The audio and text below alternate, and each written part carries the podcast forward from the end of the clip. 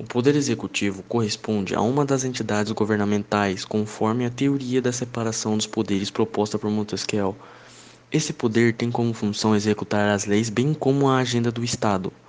O poder executivo é um dos poderes que cujo intuito é comandar e governar a população, além de administrar os interesses públicos.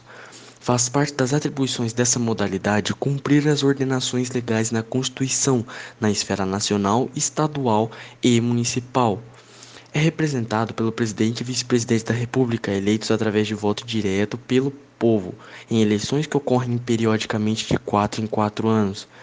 O presidente é responsável pela escolha dos ministros e demais cargos importantes que comporão sua administração. O Poder Executivo tem a função de governar o povo e administrar os interesses públicos de acordo com as leis previstas na Constituição Federal. No Brasil, país que adota o regime presidencialista, o líder do poder executivo é o presidente da República, que tem o papel de chefe de Estado e de governo.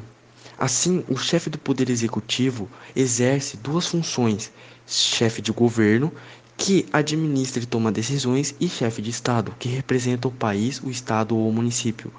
Nos estados, o chefe do poder executivo é o governador, já nos municípios, este cargo é do prefeito.